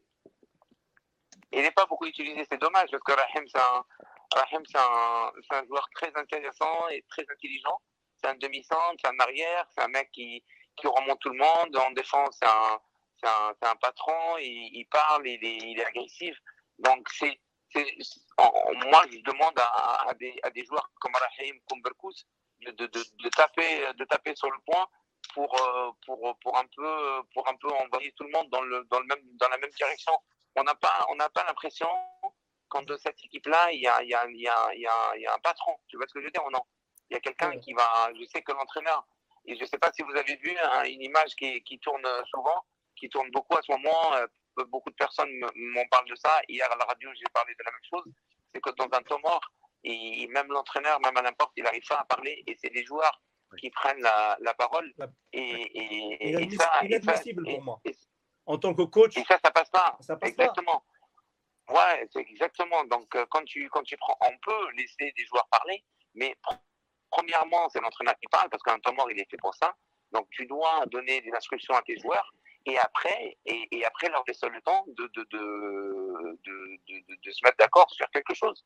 Mais au moins, c'est toi qui mets, euh, qui mets les bases euh, au premier. Et ça, c'est, ça, c'est un, comment on appelle ça, c'est un, un signe de, de, voilà que j'espère que le groupe vit bien. J'espère que la défaite contre l'Islande et tout, ça va pas plomber tout le monde. Là, je vois que justement, c'était ma question là, Salim. Est-ce que tu ne penses pas que ça reflète quand même l'atmosphère qu'il y a dans, autour de l'équipe nationale, où certains joueurs ont peut-être pris euh, le gouvernail, on va dire, et s'estiment des, anciens. Euh, moi, j'ai des noms, et, et d'autres sont délaissés. Et ces, et ces joueurs-là, aujourd'hui, euh, peut-être prennent le pouvoir de l'équipe nationale et, et, les, et, le jeu en, le montre. Ils ne sont pas au niveau. Ouais, bien sûr, que ce soit, que ce soit la fédération ou même, même la ligue du handball là-bas. Euh, le fait que le championnat soit gelé pendant huit mois et que les joueurs sont pas préparés, euh, déjà que le niveau de jeu, le niveau du championnat algérien, il a vachement baissé par rapport aux, années précédentes. Et, euh, et, on voit que, que surtout qu'on fait pas de la formation parce que parce qu'on forme pas beaucoup de joueurs hein, depuis depuis longtemps. Hein. Donc on n'a pas un joueur qui est sorti un peu comme ça là du de de, de, de l'Algérie pour partir jouer en Espagne ou en France dans un grand club. On a, on a des joueurs comme Abdi qui est jeune, qui prend un peu ses responsabilités. Euh, on a Berkous qui met les pénalties comme il faut, il met l'impact physique. Donc voilà, c'est des joueurs qui sont utilisés toute l'année. Euh, on a on a un joueur comme Berriah, il faut qu'il pèse plus. On a les gardiens qui, qui étaient un peu amoindris. Là, on voit qu'ils commencent vraiment à rentrer dans leur championnat du monde. Et le gardien, il est très important dans les dans les. Là, j'ai vu tout à l'heure l'équipe de France, ils ont battu que d'un but l'équipe de Suisse. 25-24. L'équipe de Suisse, pour moi, quand tu parles de, des Suisses en handball, ils te disent est-ce qu'ils ont une équipe de handball, les Suisses? Mais ils ont perdu que d'un but. Ils avaient la balle d'égalisation dans les mains. Et Vincent Gérard, c'est lui qui fait l'arrêt pour, pour, pour, pour, devenir, pour, pour gagner le match. Donc, euh, tout ça, ça fait que, voilà, je, je sais que la faute, elle n'est pas que sur les joueurs, parce que généralement, on tape beaucoup sur les joueurs. Mais euh, mais il y a beaucoup beaucoup de choses à dire et, on aura l'occasion après ce championnat du monde de faire un bilan et, et, de parler de tout ça, Inch'Allah. Il y a Yahya qui veut te poser une question là, sur la Fédé. Euh, oui, voilà. En fait, moi, c'est une, une, question un peu, un peu générale et, euh, et tu répondras euh, comme tu voudras. Mais euh, j'ai un peu l'impression qu'en t'entendant parler, là, tu as plein de compétences à, délivrer. Tu as une idée assez arrêtée des choses. Tu as une expérience du terrain, de l'extérieur, de la formation. tu as plein d'idées. Et, on constate que malheureusement, les anciens internationaux ne sont pas si impliqués que ça dans, le, bah, dans le monde de la fédération du, du handball algérien. Est-ce que c'est la faute du président actuel Laban Est-ce que c'est les anciens qui ne veulent pas assez euh, s'impliquer? Et autre question, euh, n'y avait-il pas mieux que, que Porte du coup, pour, représenter l'Algérie en, tant que, en tant que coach, ce qu'il n'y avait pas parmi les anciens internationaux des personnes tout aussi compétentes qui auraient eu, à l'instar de Belmadi avec la sélection, une certaine fibre avec les joueurs pour réaliser peut-être un beau parcours dans le championnat du monde? Exactement. Bah, je vais te répondre par, je vais te répondre déjà pour euh, avec la avec, euh, par ta deuxième question qui euh, qui est de, de est-ce que c'est la bonne euh, la bonne chose qui a été choisie? moi, à certains moments, j'avais proposé, je, on peut vérifier si vous voulez, j'avais proposé Thierry Anti qui était qui était qui était prêt à partir avec moi pour entraîner l'équipe nationale. Euh, lui, numéro un, et moi, c'était son adjoint parce que non seulement il m'a entraîné à Créteil et c'est quelqu'un que, que j'apprécie beaucoup et je respecte beaucoup par rapport à son travail. Donc, il a été finaliste avec euh, l'équipe de Nantes en, Ligue des Champions. C'est quelqu'un qui fait progresser les joueurs. Il est dur, certes, mais nous, il nous faut des entraîneurs comme ça. Donc, euh, ça, c'est pour commencer. À n'importe, est-ce que ça a été le bon choix Ça, c'est le président de la fédération qui doit répondre sur ça. Euh, il va faire un bilan avec son entraîneur. Vous savez que, que l'entraîneur il n'a toujours pas été payé par, euh, depuis qu'il a, qu'il a pris l'équipe nationale. Euh, il y avait une polémique en Algérie en, pour son, salaire. Comment? Il nous a confirmé la semaine dernière qu'il a été payé. Oui, oui, on a eu le président qui, qui, a, qui a, affirmé que, que tout a été payé. Je pas, pas les mêmes informations que toi. Donc, comme je suis à la radio et le machin, donc il y a des gens, il y a des gens qui m'appellent et qui sont très, très, très bien placés pour me dire que, que c'est pas fini encore. Donc ça n'a pas été euh, tout réglé. Bref, donc, euh, donc moi je trouve, je contredis le président, j'ai le droit de, de, ne pas être d'accord avec lui. Oui, oui, bien sûr. Et, euh, et, et, comme lui, il a le droit de ne pas être d'accord avec moi sur, sur, ce que je dis. nous, nous on a un constat à faire. Et, généralement, là, c'est un championnat du monde. On ne veut pas, on veut pas, on pas parler de, de ça maintenant. On va laisser, on va laisser les deux matchs qui restent de, de l'équipe nationale et faire un bilan euh, global après à la fin pour parler de la fédération, pour parler de la gérance, pour parler de tout ça. Et, euh, et pour revenir à, à, la question de, de mon ami, c'est que nous, on n'a jamais, ouais, on n'a jamais, on, on, on, nous a jamais sollicité par rapport, par rapport à ça. Donc euh, moi, j'ai quelqu'un d'une fois de la fédération qui nous a dit que clairement que notre génération à nous, elle dérangeait plus qu'autre chose. Donc donc, quand tu as, quand tu as quelqu'un euh, de la fédération qui te sort un truc comme ça, ça veut dire que euh, il faut vraiment, il faut vraiment euh, réfléchir à deux fois pour pour accepter un, un, un poste comme ça. Mais pour pour te dire clairement, moi je l'ai dit avant que j'étais disponible, je serai toujours disponible pour l'équipe nationale, pour aider mon pays, pour aider mon, mon sport, et que c'est grâce à, à, à l'Algérie, grâce à l'équipe nationale que j'ai pu faire une carrière internationale.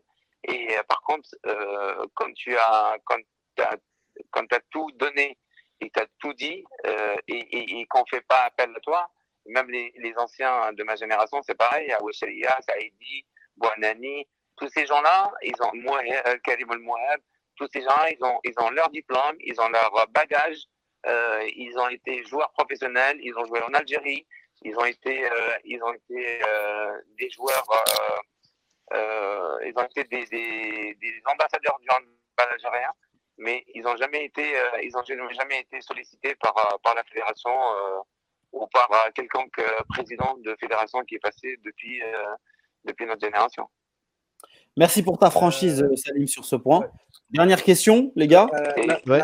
Bah, J'aimerais bien. Ça fait 20 ans, ça fait 20 ans qu'il est à la, la, fédération, là, euh, Habib Laban.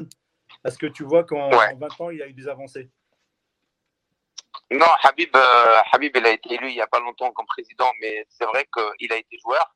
Il a bossé à la fédération comme secrétaire général, je crois. Oui, oui. Il a fait quelques déplacements avec, avec l'équipe nationale et tout. Moi, je le connais, c'est un ami. Hein. Je je je parle pas de, de la personne, je parle de, de du président de la fédération oui, du handball. On voit exactement. Donc, euh, je vois que que la, que la fédération euh, fait pas son travail sur euh, sur pas mal de, choses. Et, euh, et, et, je sais, je sais que c'est la faute aussi des anciens, surtout les anciens joueurs qui sont, qui sont en Algérie là-bas et qui laissent faire les gens et, et qui disent rien. Et, ça, oui, c'est vrai que moi, je n'accepte pas ça parce que j'ai souffert pour mon pays, j'ai souffert pour mon, j'ai fait des sacrifices en, étant en étant équipe nationale et c'est tout à fait normal et c'est tout à, mon honneur pour représenter mon pays. Et, euh, de là arriver à, cette situation-là, euh, je crois qu'on a vraiment, a vraiment touché le fond et, et qu'on ne peut pas aller euh, plus loin. Il y a Yahya qui va poser euh, au finir en tout cas. En tout cas, on te remercie pour euh, ta disponibilité. Et à Nazim, là. Donc, vas-y, Nazim. Dernière question. Ah, Salim, juste, juste une question. Je vais te remettre 30 ans en arrière. Fan de mon frère, donc il peut poser la question. Ouais. Ah salam alayh, salam alayh, Houari, bzaf. Écoute, non, ma question, elle sera simple. Salim, que penses-tu de la situation dramatique du MCO handball? Qui, qui, qui, qui, est descendu en Ligue 2 il y a deux ans, qui est revenu en Ligue 1 et avec des problèmes mais, énormes d'un point de vue administratif. Qu'est-ce que tu, qu'est-ce que tu penses de ça? Mm. moi, moi, ça me fait mal au cœur personnellement. Je, crois, je pense que j'ai je, je, plus mal au cœur que toi. Comme toi, tu es supporter du MCO, donc tu as mal. T'imagines moi qui ai été joueur là-bas et que c'est mon club de cœur. Donc je suis vraiment euh, attristé par la situation du, du handball oranais en général, parce que euh, ça reste quand même un, un grand club, euh, le MCO. On avait des, on avait des, hum, comment on appelle ça, des, euh, on avait de l'aviron, on avait du handball, on avait du basket en première division, on avait du volley, on avait des, des, des plusieurs sections. Même, même en Algérie, ils savaient même pas ce que c'était tellement que le club était grand et, et, et, et, et tout ça, tout ça a disparu et la situation du handball, elle est catastrophique. On a, on a des Jeux méditerranéens, des Jeux bientôt en 2022, Inch'Allah, à Oran. D'ailleurs, pour ça, ils m'ont nommé ambassadeur de ces Jeux-là et j'étais, j'étais heureux, j'étais, j'étais fier de, de, de, de, répondre oui à, à ce poste-là parce que parce que c'est ma ville, parce que ma ville, elle m'a fait grandir, elle m'a elle m'a tout donné. Euh, mais quand tu vois le, handball comment c'est devenu à Oran, euh, je suis, qu'est-ce que tu veux que je te dise? Je suis attristé. Et, pareil, c'est la faute aussi des handballeurs qui ne s'approchent pas du handball et qui laissent faire les gens aussi euh, pour faire leur, euh, leur, euh, leur marché, ou je ne sais pas comment on appelle ça. Les gens, ils viennent au sport maintenant pour, pour faire du business au lieu de, au lieu de, l'équipe et de, de, donner une bonne image à, à qui, qui, a été champion d'Afrique, qui a été champion arabe, qui a été, voilà, qui a été c'est grâce à des joueurs comme Benjimil, comme Harrad, comme Houd, comme, Dobala. comme Bessi, comme Bessajrari, Doubala, Benjimil, c'est mon idole. C'est lui qui m'a donné l'envie de, de, faire du handball. Quand je les vois comme ça, et, ils font même pas, ils font même pas appel à eux. Et euh, donc ça te fait, ça te fait mal au cœur. Donc euh, voilà. Bien sûr. Ils étaient obligés de faire une association à côté pour exister. Et ça, c'est malheureux. C'est clair. Merci Salim. Euh, Merci Salim. Merci, Salim. Avec nous. Avec plaisir. Merci beaucoup. Excellente continuation à toi et bonne soirée.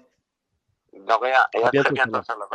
À très bientôt. Merci Salim. On reste en contact. Merci Fater. Et avec plaisir. Voilà. Euh, euh, je te, et, et, voilà. et, au plaisir. Je te rappelle demain, euh, j'ai un petit truc euh, à, Bon, ça ne nous regarde pas. J'ai coupé le, le budgétaire.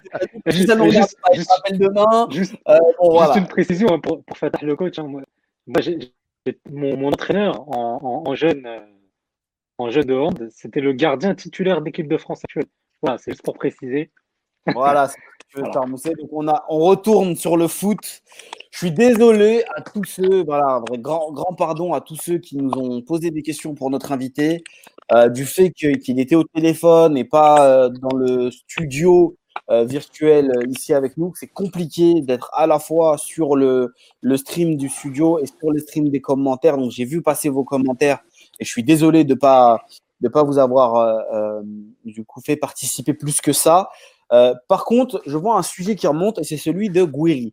Je vais faire une parenthèse, d'accord? C'est peut-être une info si vous voulez. En tout cas, moi j'ai une info sur euh, sur Guiri, euh, l'attaquant du coup de l'OGC Nice, que But a annoncé du coup que But, donc pour, pour citer un média qu'on connaît très bien, le buteur, pardon, but, c'est le buteur, a annoncé de manière. je, je, me disais, tiens, il a, le, le, journal oh. but euh, a, a, a, rené de ses cendres. Le, euh, voilà, donc vous voulez une info euh, sur Gouri. Moi, je vous donne celle que j'ai actuellement. Euh, ça a annoncé une officialisation. Très franchement, euh, de, de, des retours que j'ai, on est loin d'une officialisation quelconque, on est loin d'un choix fait quelconque. Euh, pour vous dire, il y a quasiment rien. Alors, il est vrai, ça c'est vrai, de source sûre, euh, que l'entourage du joueur voudrait qu'il défende les couleurs de l'Algérie, mais euh, ce n'est pas, en tout cas, ce n'a pas été dit par le joueur lui-même. Euh, en tout cas, de ce que, de ce que, de, des retours que j'ai, c'est pas sorti de sa bouche, c'est pas une volonté émanente euh, forcément du joueur. Pour l'instant, il n'y a pour ainsi dire rien. Alors, je dis ça comme ça, mais ça ne veut pas dire que, que Belbadi va, faire appel à lui dans deux mois. Ça ne veut pas dire que Gouiri ne jouera pas pour l'Algérie. Ce que je veux dire, c'est que, voilà, pour l'instant, l'état des lieux, c'est celui-ci. L'officialisation j'ai pas ce retour-là, je peux me tromper, mais en tout cas, bon, vu, le, vu la source, ça m'étonnerait très franchement, euh, pour être tout à fait honnête avec vous. Euh, je ne voulais pas m'exprimer sur le cas Guiri pour éviter de dire n'importe quoi, euh, mais en tout cas, voilà. Juste, juste, juste, une petite précision, on parle quand même d'un joueur qui fait, je crois, qui réalise, je crois, la première saison en première division française et qui serait euh, au poste d'attaquant d'équipe d'Algérie numéro 4, euh, 5 ou 6. Voilà. Très bien. Mais bon, pour ceux pour l'avenir, hein, oui, c'est plus pour l'avenir. Euh, Excusez-moi, un journaliste ne balance plus pas, ne balance pas ses sources, mais ça vient, euh, ça vient directement euh, voilà, de, de sources proches du joueur, comme on dit dans le, dans le milieu.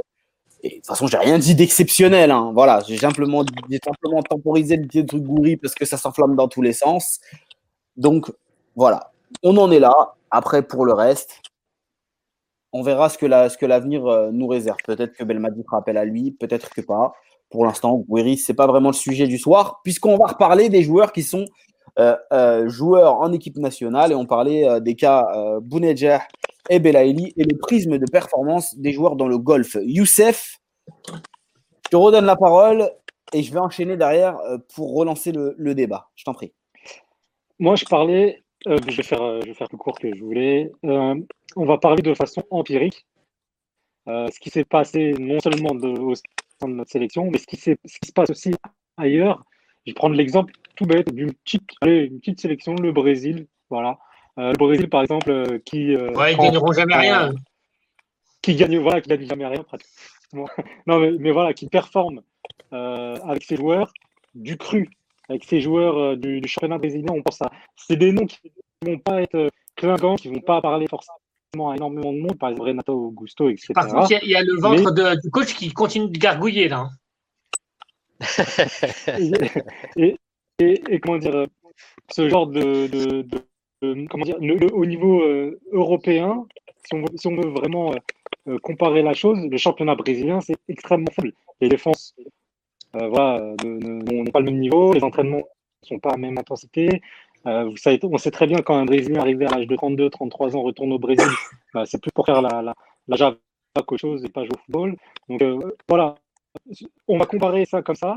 Énormément de sélections, on parle des années 70 à aujourd'hui, comme le Brésil, l'Argentine, etc., jouent avec les joueurs de, leur championnat, sans, sans, pour autant que ce soit un championnat très performants. Et eh ben, on prend le même exemple pour l'Algérie. Des joueurs comme Bounedjah Belaïli, à partir du moment où ils évoluent euh, au Qatar dans des infrastructures euh, monstrueuses, extrêmement, c'est du, top niveau, euh, avec deux, trois anciens grands internationaux comme Xavi, comme Gabi, etc., et qui fonctionnent très bien, avec des entraîneurs, des physios, des, des, des, ils sont encadrés, mais comme dans les très très grands clubs. Alors, Yous, Yous, on t'entend plus du tout.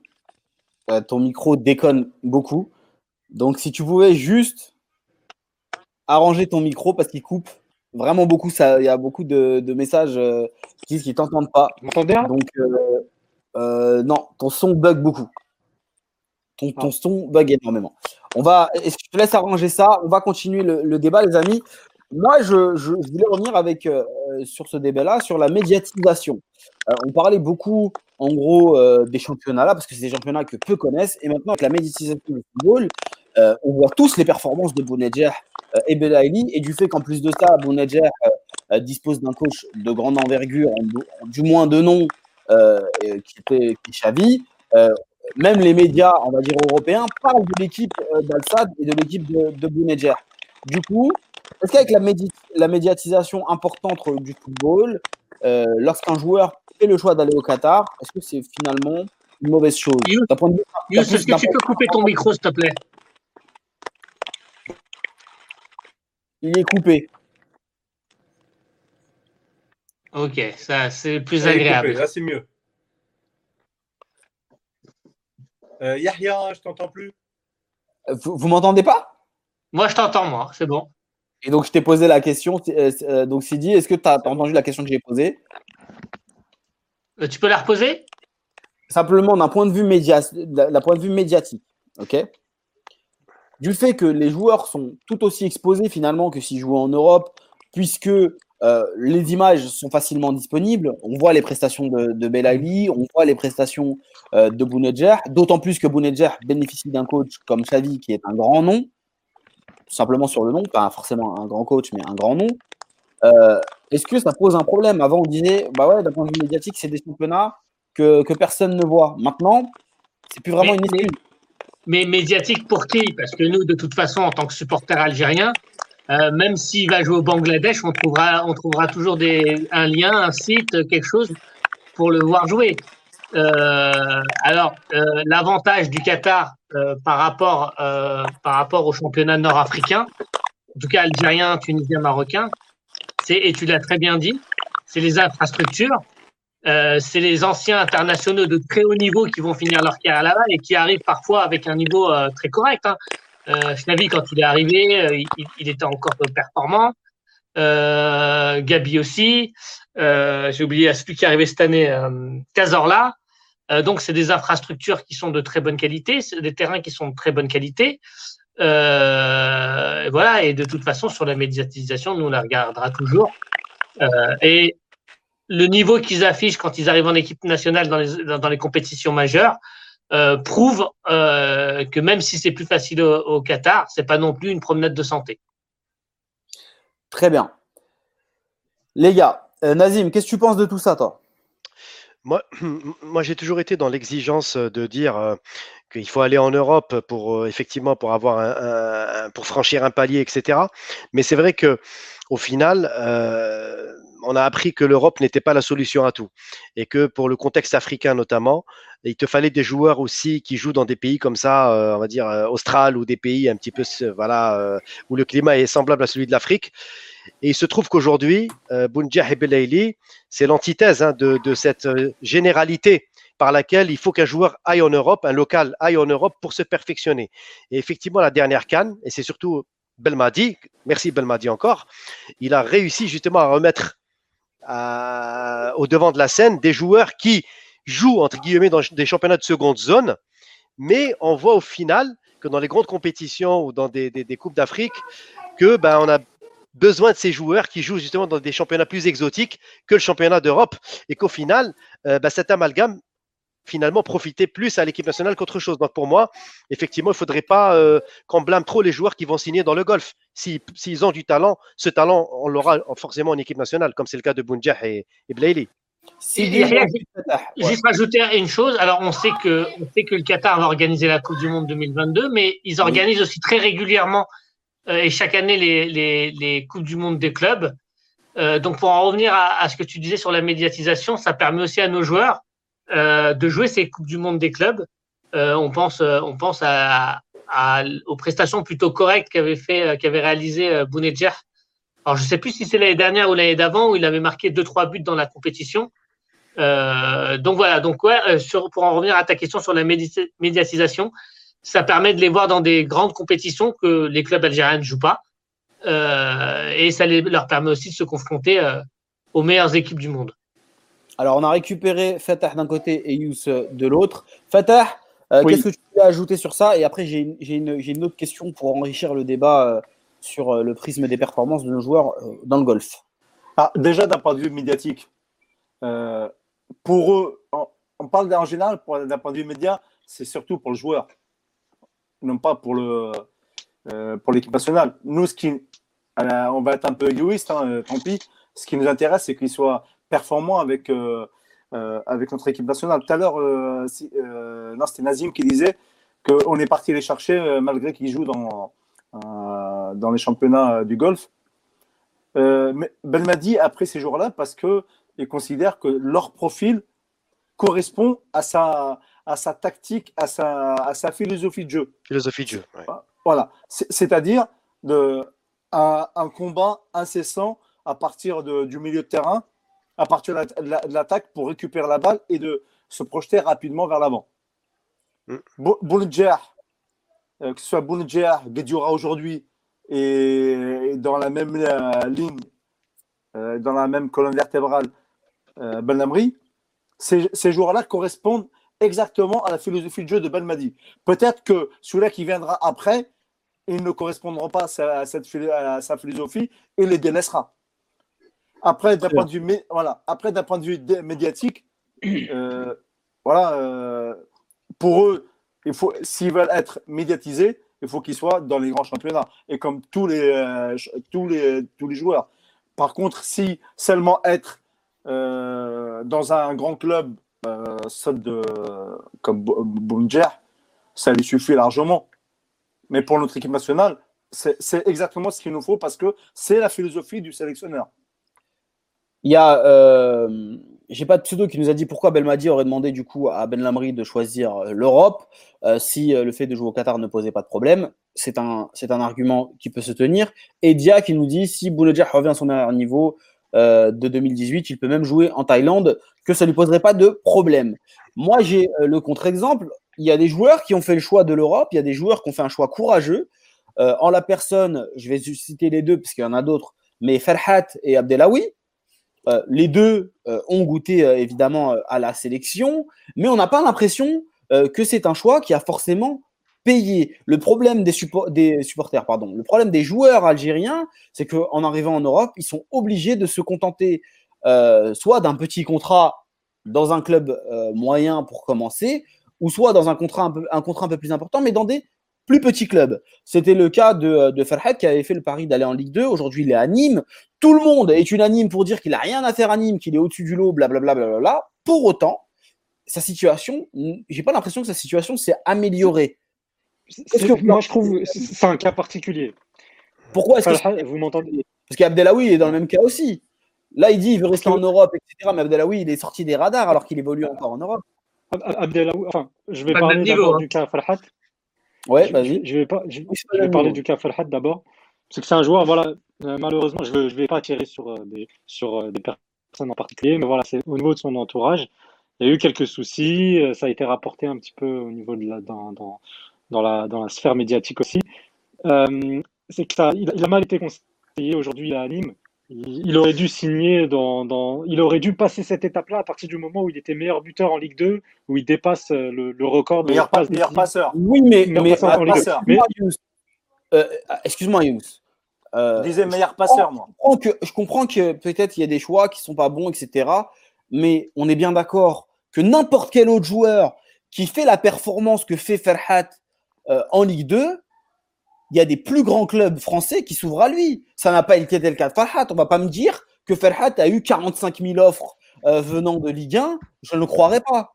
Il a galéré pour trouver le contrat de Nîmes. C'est ça la réalité aujourd'hui. la, réalité, c'est que c'est Farhat. On va parler de, sa situation, on va dire, extra-sportive. C'est un joueur très sérieux. C'est un joueur très sympathique. Euh, il n'y a rien à dire là-dessus c'est vraiment l'entourage qui, qui, qui, qui, fait le, qui, est la seule ombre au tableau et qui est vraiment très très important. Euh, si on veut comparer, on va comparer, je sais pas moi, avec l'entourage d'un dans notre joueur euh, euh Belkebla par exemple, ça va être, il n'y aura rien à voir, ça va être quasiment clean. Donc là, ça pose problème et c'est pour ça qu'un joueur comme Falhat n'arrive à signer qu'à Nîmes aujourd'hui malgré ses performances. Le débat, c'est le prisme de performance. Même s'il est à Nîmes, il est en Ligue 1, donc dans un championnat parmi les cinq majeurs. ok il joue tous les week-ends, euh, on peut le voir très facilement. Belmadi, euh, la championnat de Ligue 1, on sait très bien que c'est un championnat qui, qui, suit bien.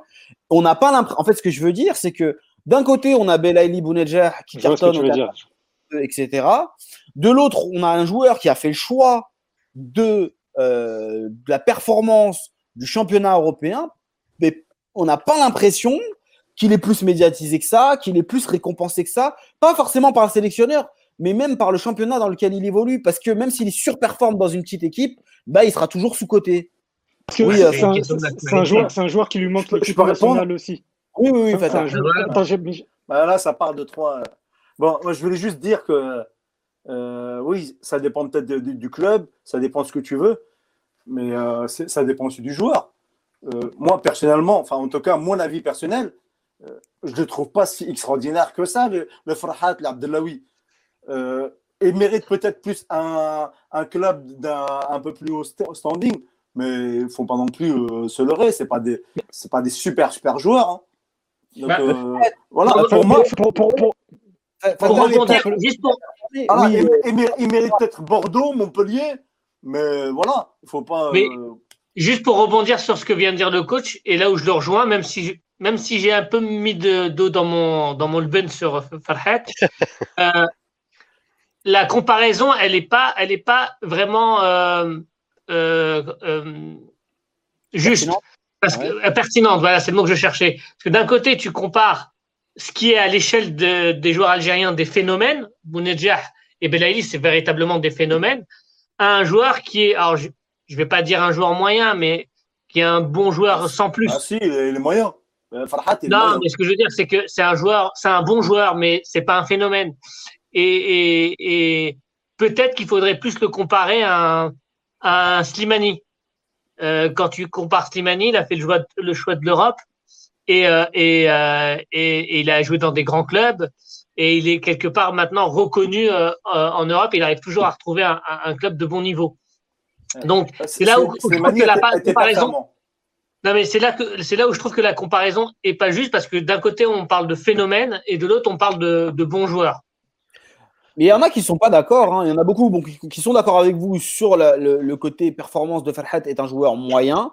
D'autres pensent qu'il a sa place dans les plus grands clubs français. Bon, ça, c'est les avis de, de chacun. Nazim, qu'est-ce que tu penses toi de ce débat? Moi, perso, je pense que Farhat, il, a, il, a, encore une petite marge de progression. Euh, c'est un joueur, moi en tout cas, que j'admire parce qu'il a, il a fait le choix d'être patient. Vous vous rappelez quand il était au Havre, on, était, on avait même du mal euh, à, le suivre. Euh, pourquoi il reste au Havre encore alors qu'ils sont en Ligue 2, etc. Et, il a fait preuve de patience. il a sauté sur la première occasion qu'il a eue en club, en, pour un club de Ligue 1, effectivement.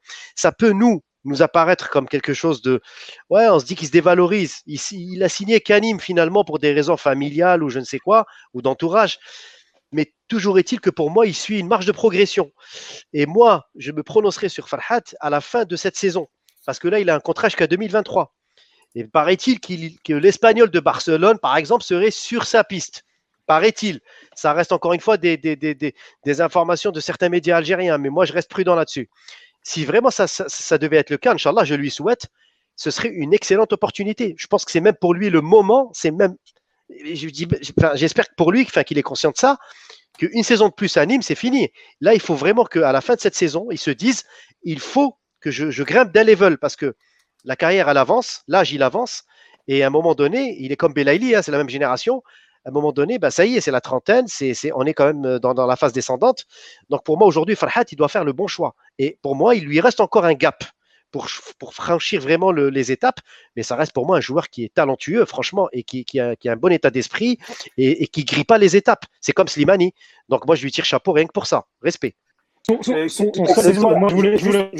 une, juste une question. Quelle est la différence entre Nîmes et l'Espagnol de Barcelone? Parce qu'Espagnol de Barcelone aujourd'hui. Ah non, c'est pas la même ville, c'est pas dans le même pays déjà. Non, non, ah c'est pas le même pays. Elle est en D2, elle est en D2 espagnol. Non, non, non, non, non, non. Euh, ah, L'espagnol de Barcelone, ça reste un club historiquement plus important que Nîmes, rien que par l'histoire.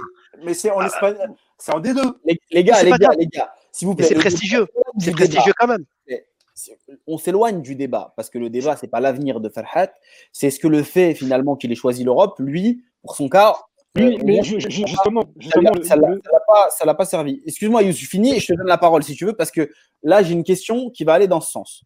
On a parlé des gars qui sont performants du coup au Qatar et dans le golf et qui, mine de rien, eh ben, sont importants en sélection. On a parlé à l'inverse des gars qui ont fait le choix de l'Europe, qui sont tout aussi performants euh, bon, à leur échelle euh, dans des plus petits clubs et qui ne sont pas forcément récompensés, que ce soit d'un point de vue médiatique, euh, dans le championnat dans lequel ils évoluent, euh, ou au niveau de la carrière, de, la, de la trajectoire. Est-ce que finalement, le, le, curseur absolu, c'est pas la performance en sélection maintenant sous Belmadi? Est-ce que maintenant, le championnat peut, voilà, pour qui? Pour Belmadi? Parce que, pourquoi est-ce que je pose cette question-là? Parce qu'on a vu des gars joués euh, venant de Bulgarie comme Hassani qu'il est allé chercher. On a vu des gars du Qatar. On a vu des gars évoluer en D2, en D1, peu importe le championnat. Est-ce que finalement, ce n'est pas la performance en sélection qui compte le plus pour Belmadi? Yous J'allais te dire, euh, j'allais revenir sur ça par rapport à, à, Farhat. Farhat, son souci aussi, c'est qu'il est, est un poste ultra concurrentiel. Sur le côté gauche, côté droit, peu importe, sur le front de l'attaque. Il est quasiment bouché par, euh, on va dire, 5-6 joueurs qui sont à un niveau de performance euh, très, élevé. Euh, concernant, bah, concernant Belmadi avec Falhat, bah, le, souci c'est qu'on le verra quasiment très peu, ou dans des matchs à quasiment pas, où il n'y a pas, pas d'enjeu du tout, les dernières journées de qualif pour la Cannes, ou, ou des matchs amicaux.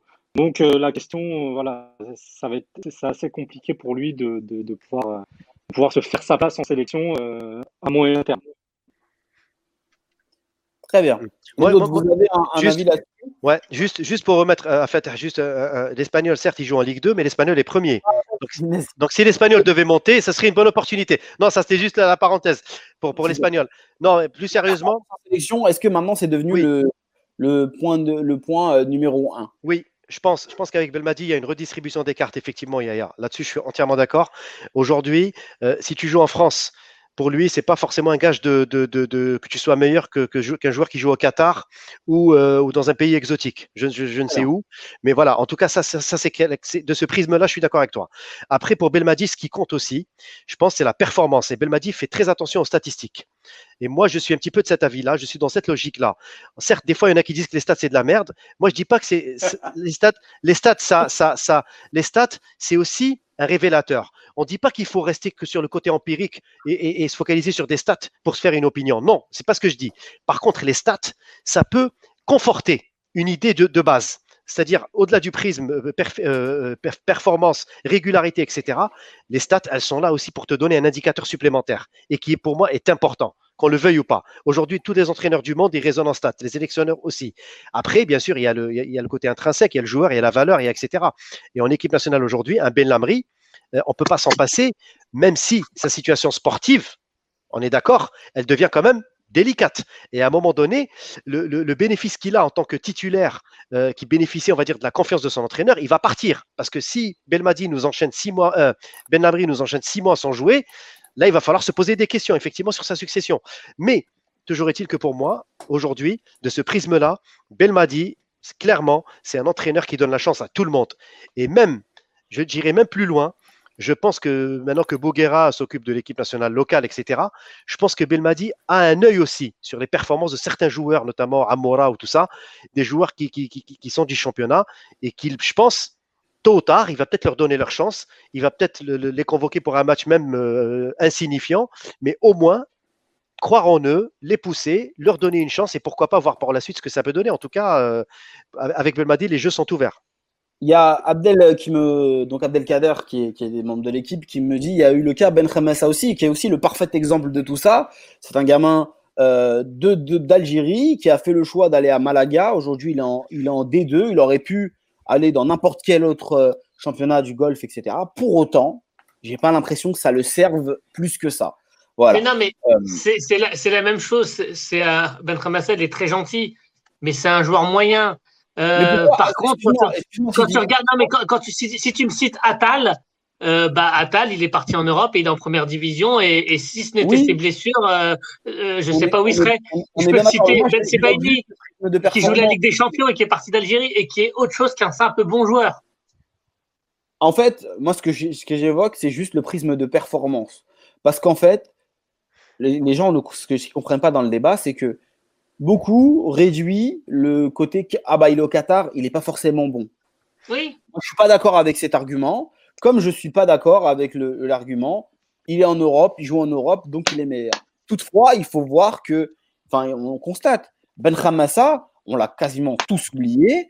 C'est un mec, euh, il joue au milieu de terrain, c'est un poste euh, qui est euh, mal fourni en équipe nationale. Il y a des recherches qui sont faites. On n'a pas l'impression, même en tant que nous, en tant que médias, on met pas forcément en avant ce genre de joueur-là, alors que euh, peut-être. Non, mais je, ne suis pas d'accord. Euh, Atal, quand il part en Belgique, il est dans un club euh, complètement secondaire et, on, le regarde tous parce que c'est un phénomène, parce que c'est un super joueur. Et Ben je suis désolé, Nazim, je sais que tu as fait une grimace quand j'ai dit que c'était un joueur moyen, mais ça reste un joueur quelconque. C'est pas ça reste un joueur quelconque. Et il faut, ce qu'il faut, c'est comme quand on est à l'école et qu'en maths, on nous dit de comparer des tomates avec des tomates et des, des carottes avec des carottes. Euh, quand on parle de bons joueurs, il faut parler des bons joueurs qui vont au Qatar et ceux qui vont en Europe. et, quand on parle de joueurs euh, plus, plus euh, on va dire plus médiocres, plus moyens, pardon, et eh ben, et, ben, faut, les, et ben, faut comparer cela avec entre ceux qui partent en Europe et ceux qui partent au Qatar. Mais, mais c'est facile, c'est facile quand on veut orienter, quand on veut orienter le débat, de prendre des joueurs moyens qui vont en Europe d'un côté et des joueurs euh, plus phénoménales qui vont au Qatar de l'autre. Moi, je, moi, moi, je donne pas mon avis en tant que tel. Je, suis là pour vous faire parler. Hein. C'est le principe de la. Benremassa, pour répondre à Sidi, Benremassa, je ne dis pas que c'est un joueur médiocre ou quoi que ce soit. Je dis juste que si j'ai fait la grimace, c'est que pour moi, Benremassa, il n'a pas encore eu sa chance réellement. Donc déjà, avant de le juger, est-ce qu'il aura déjà sa chance? Parce que Guedjura, il est sur la fin. On a quand même des joueurs au milieu qui sont sur la fin. Et pourquoi pas la double confrontation? non, mais Sidi, non, mais Sidi, oui, mais bien sûr, mais bien sûr. Mais, c'est un joueur qui n'a pas réussi à passer le cap de la deuxième division européenne. C'est pas le débat. Non, mais c'est dit, c'est pas le débat, justement. Euh, aujourd'hui, Benremassa, Benremassa pour moi. On parle de sa performance. Pour moi, Benremassa, il a 24 ans. Il a fait le choix d'aller en Espagne, de commencer comme Farhat en Ligue 2 française. Lui, il a commencé par la Ligue 2 espagnole. C'est tout à son honneur. Il suit une marge de progression. Il a 24 ans il a encore un peu de temps. On va juger peut-être d'ici l'année prochaine ce que ça va donner, mais au moins, au moins, je pense que c'est un joueur qui mérite qu'on lui mette les projecteurs dessus, parce qu'on a quand même des besoins au milieu de terrain. Et pour moi aujourd'hui, c'est pas un joueur qu'on doit enterrer comme ça. Moi, je trouve que ce serait un crime de faire ça. Après, Benhamassa, 24 ans, euh... non, Nazim, il a fait les JO quand même. Euh... euh oui. ça, il a fait les JO. Oui, il a 24 ans. En 2016. Euh, pardon, pardon, il y a 27 ans, 27 ans, pardon, 27 ans, 27 ans. 27 ans, 27 ans, oui, 27 ans. 27 ans, comme c'est la même génération. Mais à 27, ans, aujourd'hui, même il, il, est encore à la fleur de l'âge, il est en Europe. Non, mais, c'est pas, non, mais la question, c'est pas Ben Massa, c'était juste sur le profil de joueur. Sur le, sur le principe, voilà. Donc maintenant, on est bien d'accord que on a fait ce débat-là. Et on se rend compte que même dans les commentaires, les gens ne sont pas d'accord.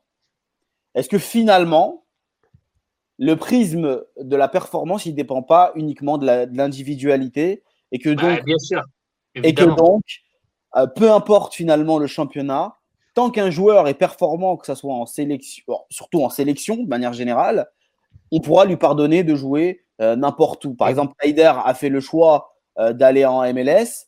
Je ne pense pas que c'est le choix d'aller en MLS qui l'a fait s'éloigner de la sélection. Je pense que c'est parce qu'il n'était pas performant en sélection. Et je pense qu'il ne fait pas partie euh, du profil que Belmadi cherche, surtout en sélection. Je pense que c'est ça, Yaya. Il, y a, il, aussi il, avait, aussi, il avait aussi des performances en dents de depuis quelques années, donc euh, qui justifiaient sa mise à l'écart de la sélection. Depuis son passage à l'Inter, c'était plus le même joueur. Moi, je, pense que, moi, je pense que le match du Bénin, le fameux match du Bénin qu'on a perdu, a été, je pense, c'est là où Belmadi a eu la révélation. peut-être divine de voir qu'il y a, qu'il avait dans son schéma de jeu, dans sa conception du jeu, des joueurs qui, qui entraient dans son profil. Et je pense que Taider fait partie de ces joueurs qui convenaient plus à un Gourcuff, par exemple, ou avant mais pas forcément à à, pas par rapport à ce qu'il veut comme, profil, que ce soit d'un point de vue tactique, mais aussi, je pense, d'un point de vue groupe, d'un point de vue caractère, d'un point de vue. Je pense qu'il y a plusieurs, euh, paramètres dans, la vision de Belmadi. Parce que le prisme, ça, reste quand même Belmadi parce que c'est lui, c'est le coach, c'est lui qui, fixe, on va dire, les, priorités et qui, forme en fonction de, de, ses besoins. Mais on a l'impression quand même que c'est de plus en plus marquant. Euh, peu importe où tu joues, il faut que tu sois dans, la, dans ce que veut Belmadi. Quoi. Voilà, c'est un peu ça. C'est ce que je disais, c'est ce que j'ai dit tout à l'heure, d'un point de vue profil de joueur. Quel profil veut Belmadi pour qu'il puisse intégrer l'équipe nationale? Et, et, surtout y rester les amis, on a eu beaucoup de commentaires sur le sujet. Euh, merci à tous. Hein. vous avez tous des avis euh, très différents. Je parle surtout de nos, internautes. Alors évidemment, le débat, euh, beaucoup sont passés à côté. Hein, C'était pas de juger les joueurs sur leur individualité, mais de juger en fait la façon dont nous on les perçoit selon leur choix et de se rendre compte qu'en fait finalement ça dépend des cas hein, et que ne faut pas faire de généralité là-dessus essayons de d'élever un petit peu le, débat et pas simplement rester sur du Qatar, il est au Qatar, il est aux États-Unis, parce que finalement, on se rend compte que dans les faits, les choses sont beaucoup plus compliquées que ça. Une fois encore, donc avant de conclure l'émission, je tiens à dire, parce que j'ai revu des commentaires sur le, le, cas Awar, la publication Awar, etc. Pour redire, la plupart, enfin, on n'était pas du tout au courant de ça. Et euh, quoi qu'il arrive, je répète, les euh, chroniqueurs de C'est vous l'expert ne sont pas liés à cette publication, euh, à l'éditorialisation en gros des sujets sur la Gazette du Fennec, et que s'il y a eu des choses qui ont été partagées, elles n'ont pas été le fait des chroniqueurs, même ceux absents. Donc voilà, insulter les joueurs en général, c'est pas trop, et peu importe du coup la nationalité du joueur, puisqu'on parle d'un international français en la personne d'Oussama War, ce n'est pas trop la politique de l'émission, comme le savent les plus anciens. Les amis, on arrive au bout. 21h06, hein, on a parlé beaucoup de hand. Euh, je voulais évoquer le cas euh, Ben Taleb.